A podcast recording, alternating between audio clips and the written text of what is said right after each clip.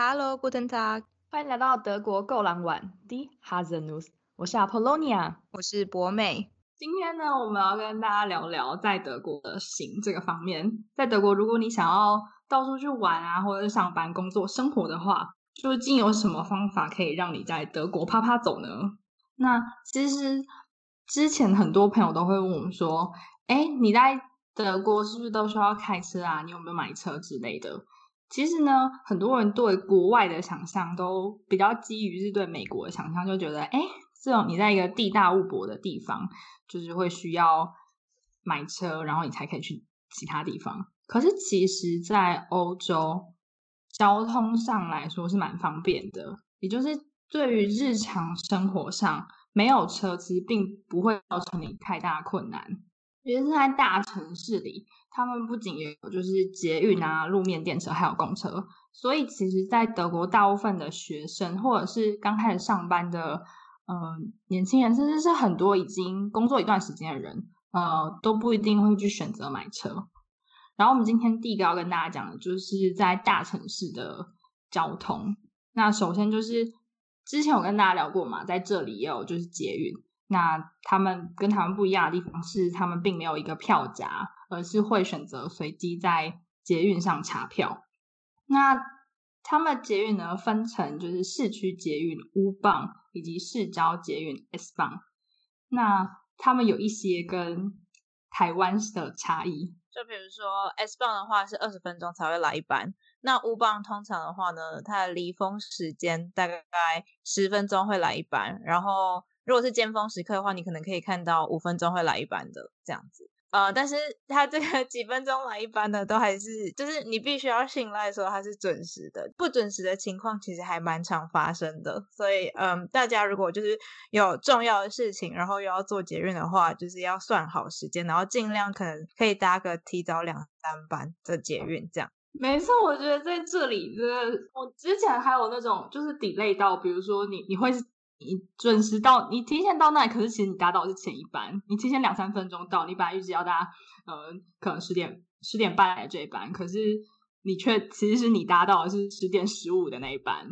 没错，没错，对，所以就是在就是上下班时间尤其明显，嗯、上下班时间你去刷，就是他们在这里有，就是各地的捷运都有自己的 APP，你可以利用它去购票或者是查询，就是现在的班次。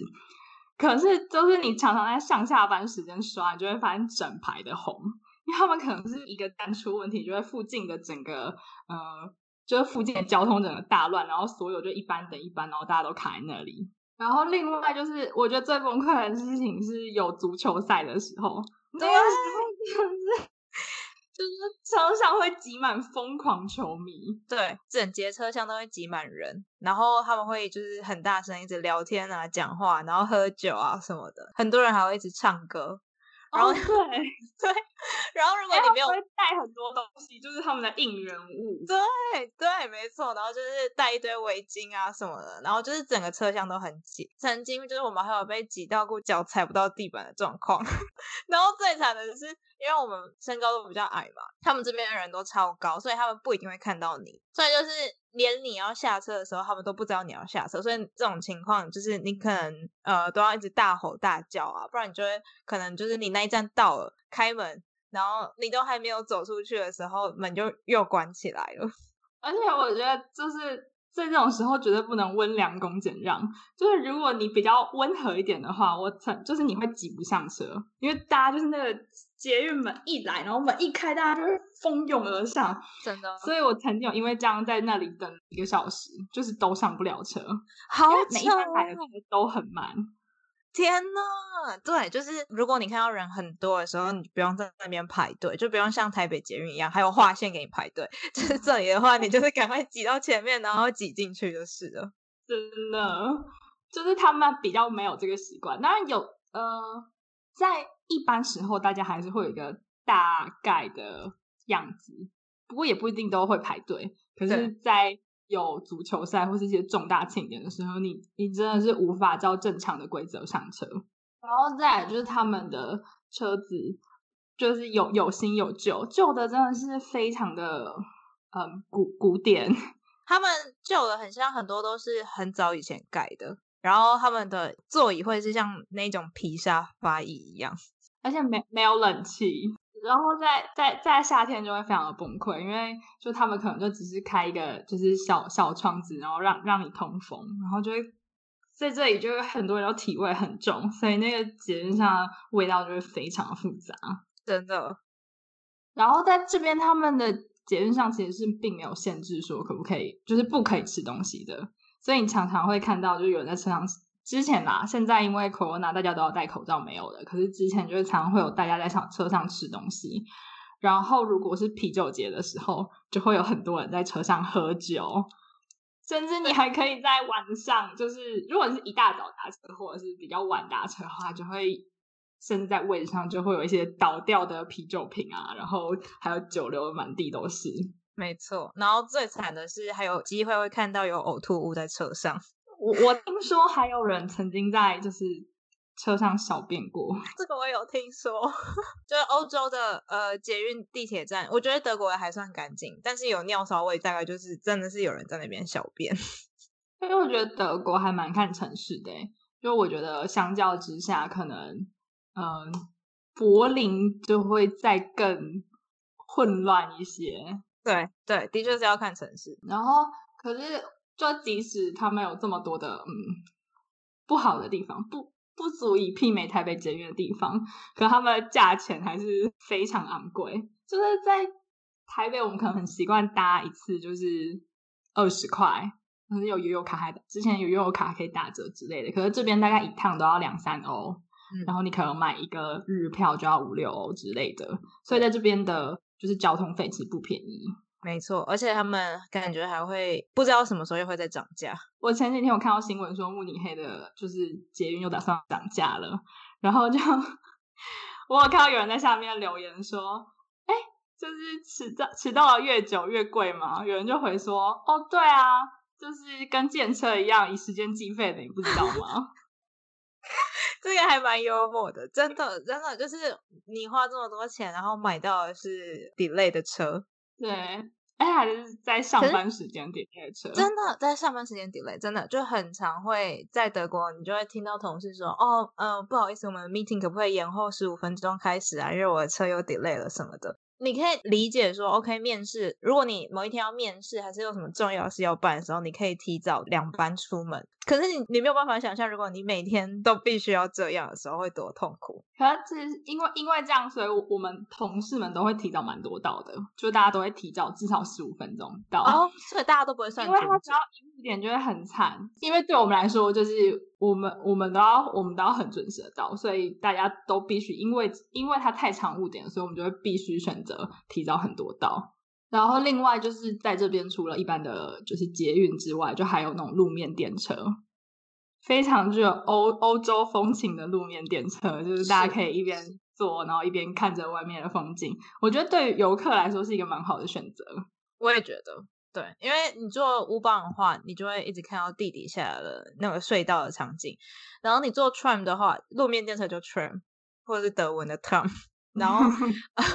你你就可以看到风景，然后就真真的会还蛮酷的。而且就是在德国不同城市，比如说像慕尼黑路面电车都是新的车。就是已经没有那种古色古香的感觉，可是比如说你到科隆啊那附近，就会看到比较旧的车还有在运行，然后就有点像电影里面会看到那种车型，对，就就有一种回去电影场景的感觉。对，然后另外我觉得他们就是在这边其实还蛮方便，就是公车，虽然公车也是常在五点啦，但是他们的公车就是站点很多，所以你基本上到很多地方去都可以，就是透过公车到达。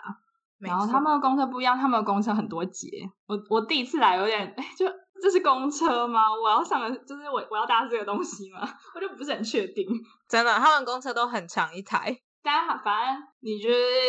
只要上面，他们上面都会有一些标号，所以你就是标号对，你就可以上去。嗯，对。然后哦，公车的话，就是他们有时候有可能会提早到，然后提早到，如果他们在那边没有看到有人的话，他们就会直接开走。所以你公车你看到的。比如说，他写说，呃，一点开好了，你不可以就是准时一点才到，因为他有可能会十二点五十八分到了，然后看到没人他就走了。哦，而且他们的公司好像真的蛮长，就是提早到的，嗯，就是不一定会提早走，但是他们他们的间距好像就是司机的班表排比较宽松一点，所以我常还蛮常看到，就是公车会提前到那里，然后就是等乘客上来，所以你可能上车之后，你还要在那里坐着等五分钟才会就是发车，嗯，嗯，对，这个就要看运气，然后。呃，如果你晚到的话，然后司机看到你在跑，他有可能也会等你。不过这个真的要看运气。对，或者是其实我我觉得在这里还是有一些蛮好心的人，就他们如果看到你在跑要赶公车的话，他们会帮你就是把公车门挡住，然后等到你就是到了上车才把那个公车门才让司机把公车门关起来。对，不过在这里就是公车跟捷运的查票不太一样，有一些公车司机就会像捷运一样，他就完全不看你的票，然后就是反正你就上车，然后偶尔会有查票员来查。但有时候呢，司机会要求你从前门上车，然后在这个时候你就要把那个票亮给他看，他才会让你上车。嗯，没错。然后再来就是除了这些大众交通以外，就是如果要去一些郊区，或者是不是生活在大城市的，在一些比较乡村的地方，没有这些大众交通的话，当然就是。要开车了嘛？那像我们，如果我们有时候想要去一些其他地方玩的话，我们会租车。在这里，我觉得一个好处是，毕竟对他们来说，Benz 啊、BMW 这些是国产车，所以其实可以用呃不是很贵的价格就可以租到 BMW。像是之前我们看，就是一天大概六十几欧而已，有一种诶花小小钱就可以开到好车的，就是开心感。没错，没错，而且他们租车的话，他们会都会分不同等级嘛。然后，如果他们有时候你会运气比较好的话，就是你可能到你那个租车点的时候，然后他没有你要租的那个等级的车，他有可能就会给你更高级的车。哦，对，真的。可是他们有，就是我觉得要看，有的就会很贼，就跟你说，哦，我们现在没有这种，你可能要加钱什么之类的。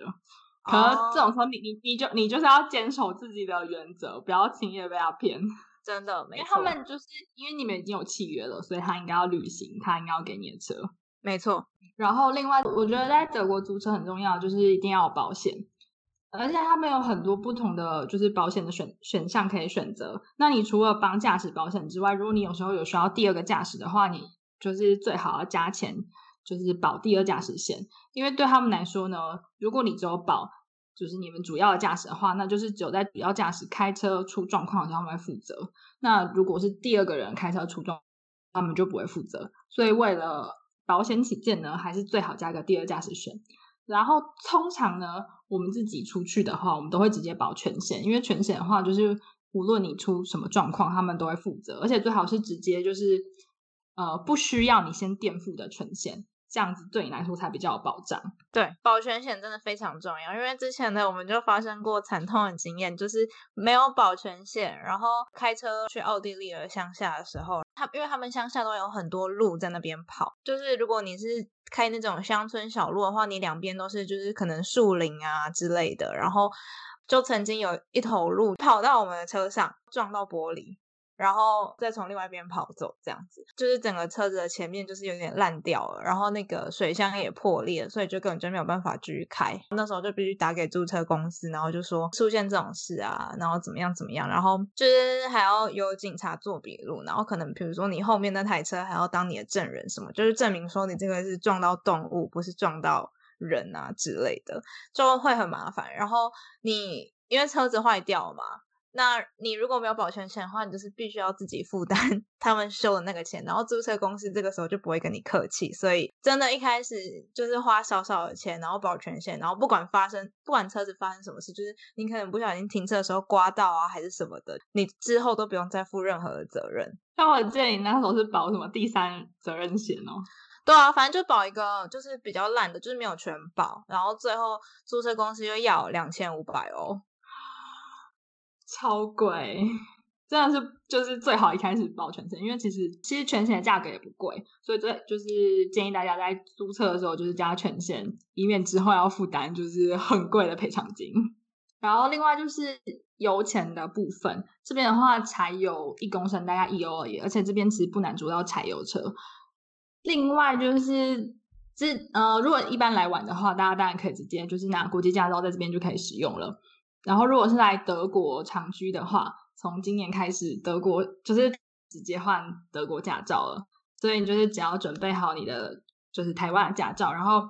把你的申请表呃驾照以及护照影本寄到呃办事，就是德国各地台湾办事处的话，他们就可以，他们就会帮你出一本嗯、驾照译本，然后就带着这个驾照译本去德国这边的监理所，你就可以换德国这边驾照了。没错，我觉得这对台湾人来说真的是一个福音，因为现在换驾就变成我们换驾照，因为一般现在换驾照的话大概只要三三四十欧，然后以前就是如果你以前的话，你就是必须要去上驾训班，然后考试什么，整个下来大概要花两千块，所以就有巨大落差，所以我就觉得。啊。真的太好了，可以直接换。没错，德国德国考驾照就是还有上驾训班真的很贵，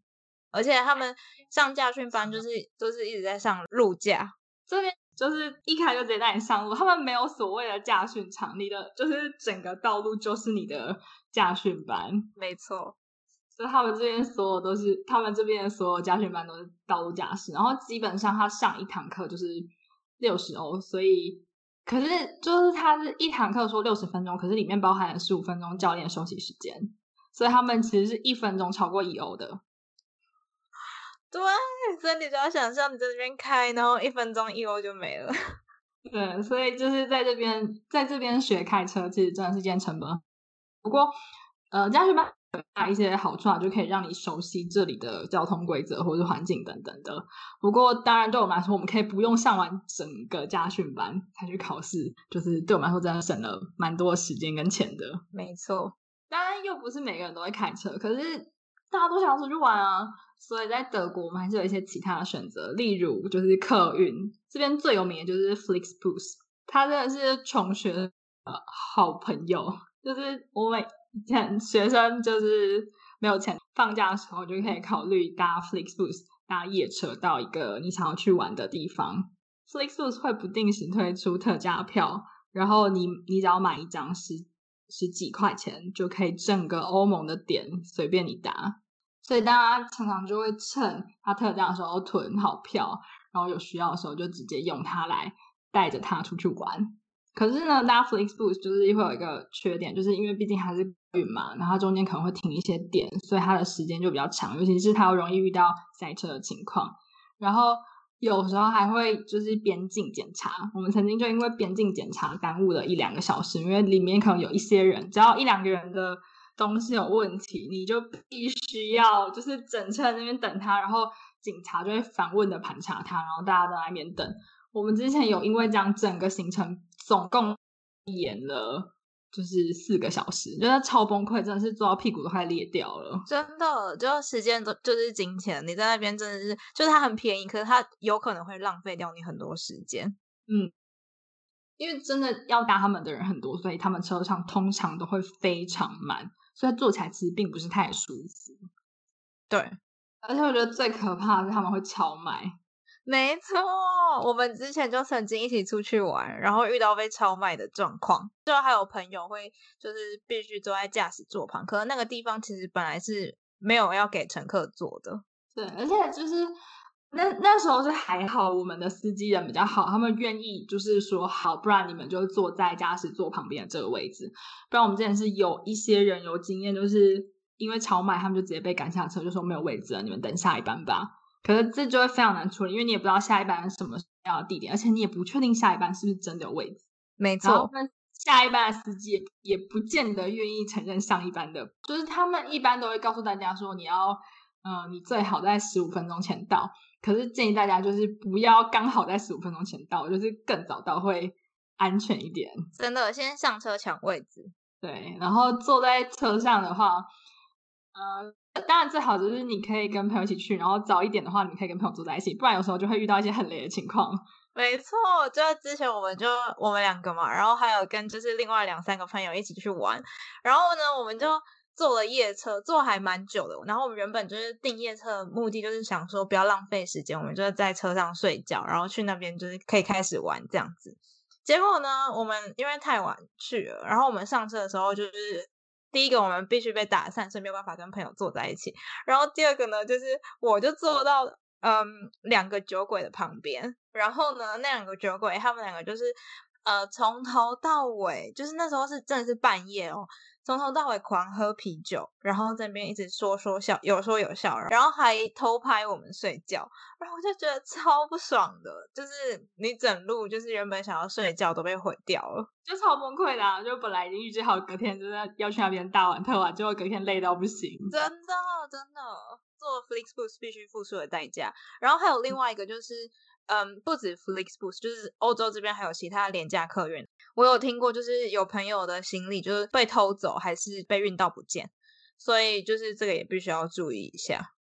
哦，对，你要确保自己的行李真的有上车，因为之前有就是有一些司机员会说，哦，你就把行李放在这里，然后然后帮你上，也可以先上车。可是最后就是有人的行李是没有上到车的，没错，所以就是。建议大家，如果搭 Flixbus 的话，你有大行李，最好就是看着你的行李上车，你再上车。真的。然后它可能中间会停不同站嘛，那停的时候，如果有人下车的话，你也要看一下，就是你的行李是不是还在那里，就是没有被其他人拿走这样。哦，对，就是我觉得大家就是 Flixbus 其实是有不少，就相较于大家其他选择来说是有比较有风险的。所以其实我现在都比较喜欢搭德铁，就是 Daybay。哎，如果他们提早买的话，最便宜是可以买到十九点九欧的票，就是在德国各地，无论我之前搭从慕尼黑到汉堡吧，也只要十九点九。然后他就我那时候也是搭夜车，他就是真的可以让你好好的睡觉的选择，因为他的夜车上就不会很多人，所以你就可以一个人就是坐两个位置这样子。而且通常就是他们可以选择就是比较。你可以在德铁上会有分层，就是比较安静区域跟可以讲话区域。那你如果是搭夜车，你想要休息的话，你就可以选择比较安静的区域。那德铁还有另外一个点，就是呃，如果他们通常你买票的时候，你可以买选择你要不要直接买对号座。如果你没有选择对号座的话，就是你到时候上车的时候看到有空的位置，你就可以坐。那如果你想要对号，就是确保说自己一定有位置可以坐的话，那你就是要加一些小钱。买对号座这样子，那如果你没有买对号座的话呢，就是你上车的时候，嗯，它上面都会写说，就是这个位置是从哪个城市到哪个城市，那你只要看就是你要坐的那段车是没有人已经预定了，你就可以坐。这样在那边就可以给大家一个小技巧，如果你那班车是从那个地方发的话，你只要早一点到，就是你只要提早到，基本上你是不用买位置的。对，就像之前，因为慕尼黑基本上就已经在德国。快要靠近最南边了吧，所以通常很多车都会从慕尼黑发车。所以我之前从慕尼黑搭的时候，就从来没有买过对号，然后就一直都有位置可以坐，就一定会有位置。嗯嗯，对。然后还有另外一点就是买票的时候要注意一下，你买的是一等票还是二等票，然后上车的时候不要坐错，因为如果你买了二等票，结果不小心坐到一等舱的话，你被查票的时候还是有可能会被罚钱。对，因为他对他来说，就是你买的是二等车厢的话，你就只能坐二等车厢。然后哦，在买票的时候还可以就是加一个东西叫 City Ticket，就是它是呃加了这张票的话，可以让你在当地就是当天搭捷运也不用钱，不是搭捷运不用钱，就是这这张加了 City Ticket，它就可以涵覆盖了那边的呃捷运跟公车，你就可以用这个呃德铁加 T 呃 City Ticket。来搭那边的大众运输交通，然后这样通常会比你直接买当地的日票还要便宜。嗯，所以如果想要出去玩的话，你就可以选择这样的选项，可以省一点点钱，然后又不用再另外再去找机台买票。德铁还有另外几个选择，就是你可以选择帮票，那就是可以跟几个好朋友一起抽一张票，然后一个人只要十欧，那你就可以拿着这个帮票在帮里到处玩一整天，就是各种交通工具都不用钱。那另外呢，就是它还有帮卡。二十五或是五十的选择，那就是你在买票的时候可以有二十五 percent 或是五十 percent 的优惠。不过要注意的是，呃，帮他二十五的话，是无论你买什么样的票，你买什么样的票都可以有二十五 percent 的折扣。那如果是帮他五十的话，它只有原价票可以打，它特价票就不一定可以打这么高的折扣。就是其实还蛮多公司都，如果员工需要出差的话，都会帮员工办这票。哦，然后。德铁的话，你也可以下载，就是嗯，如果你是在每个城市市内搭他们的就是市区的交通运输工具的话，就是像刚刚阿婆有讲到，就是你可以下载他们的 app，然后可以在上面买票，然后看时间。那德铁它也有自己的 app，所以呃，你也不一定要在机台买，你也可以就是事先从你的手机先看好，然后从他 app 直接买票，到时候查票员来的时候，你秀你的 QR code 给他看就可以了。哦，然后还有就是他们会给一些，就是他们会有二十七岁以下年轻人的优惠，所以嗯，如果是年轻人来玩的话，特别便宜。他们甚至最近因为 Corona 又就是。又再降了一次票价，然后甚至还引起就是 Flixbus 等等客运公司的反弹，就是说，啊，你们把这些就是票钱降得这么低的话，这样根本就没有选择我们啊，你们这样会让我们没有竞争力什么之类的，就两边开始打，自己提升自己的竞争力啊！真的，我想说，就是这样，你不是应该要检讨吗？想想你的优势在哪里？然后再来就是，大家远一点的时候就。不一定，呃，不是所有地方都可以靠就是客运或是铁路到达嘛。那我们就会选择飞机。那德，呃，在德国或者欧洲，其实有很多廉价航空，像是 Eurowings 之类的。像是我自己最常买的廉价航空就是 Ryanair 跟 Longdar Motion。它，呃，Longdar Motion 其实也是 Ryanair 旗下的一个子公司啊。那虽然他们有很多副品，但是他们的票价是真的非常便宜。我之前曾经买过，就最便宜九点九欧一张单程的机票。超级便宜耶！对，应该是我记得我从呃一次是德国飞意大利，就是十欧、嗯、单程十欧，然后还有德国飞克罗埃西亚也是单程十欧，就台币几百块你就可以飞到别国外去，就是台就是买台铁的票价，然后可以让你搭飞机，真的真的对。可是他们就是这么便宜，就会有一些。他们毕竟还是要赚钱嘛，所以他们就会有一些，他们就会想方设法的要赚你的钱。那之前呢，像 Ryanair 就不停的在线索他的行李条款，就是最一开始他们是可以允许你带一个背包、一个后背包跟一个登机箱机的，然后后来呢，他们就改成仅限你带一件，所以就无论是背包还是行李登机箱，你就只能带一件。然后如果你想要多带的话，你就必须要加钱。然后后来又改成说。OK，好，嗯、大家这样，大家就就不加钱嘛，大家就反反正还是带着。结果他们就后来就决定说，你只能带后背包，如果你要带行李箱这个大小的话，你就一定要就是他们要托运，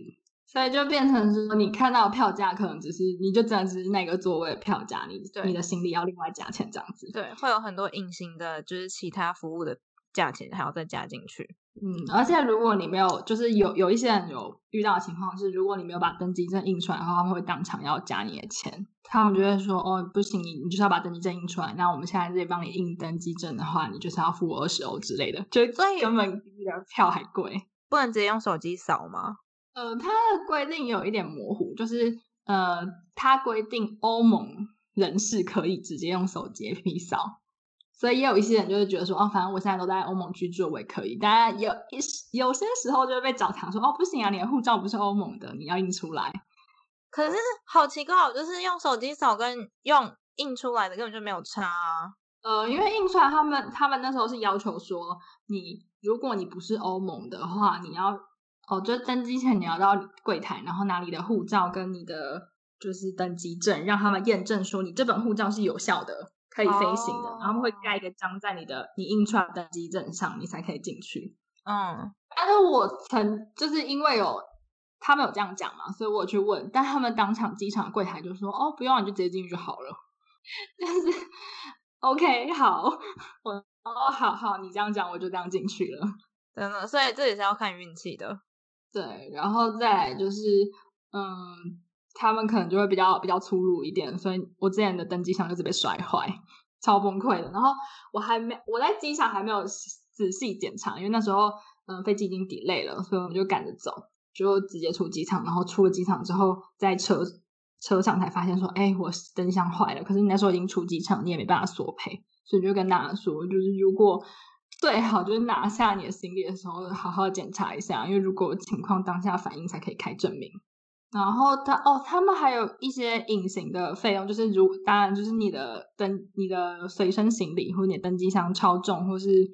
太大的话，他们就会收钱。然后我曾经就有在机场看到有人，就是他本来觉得他可以拿着一个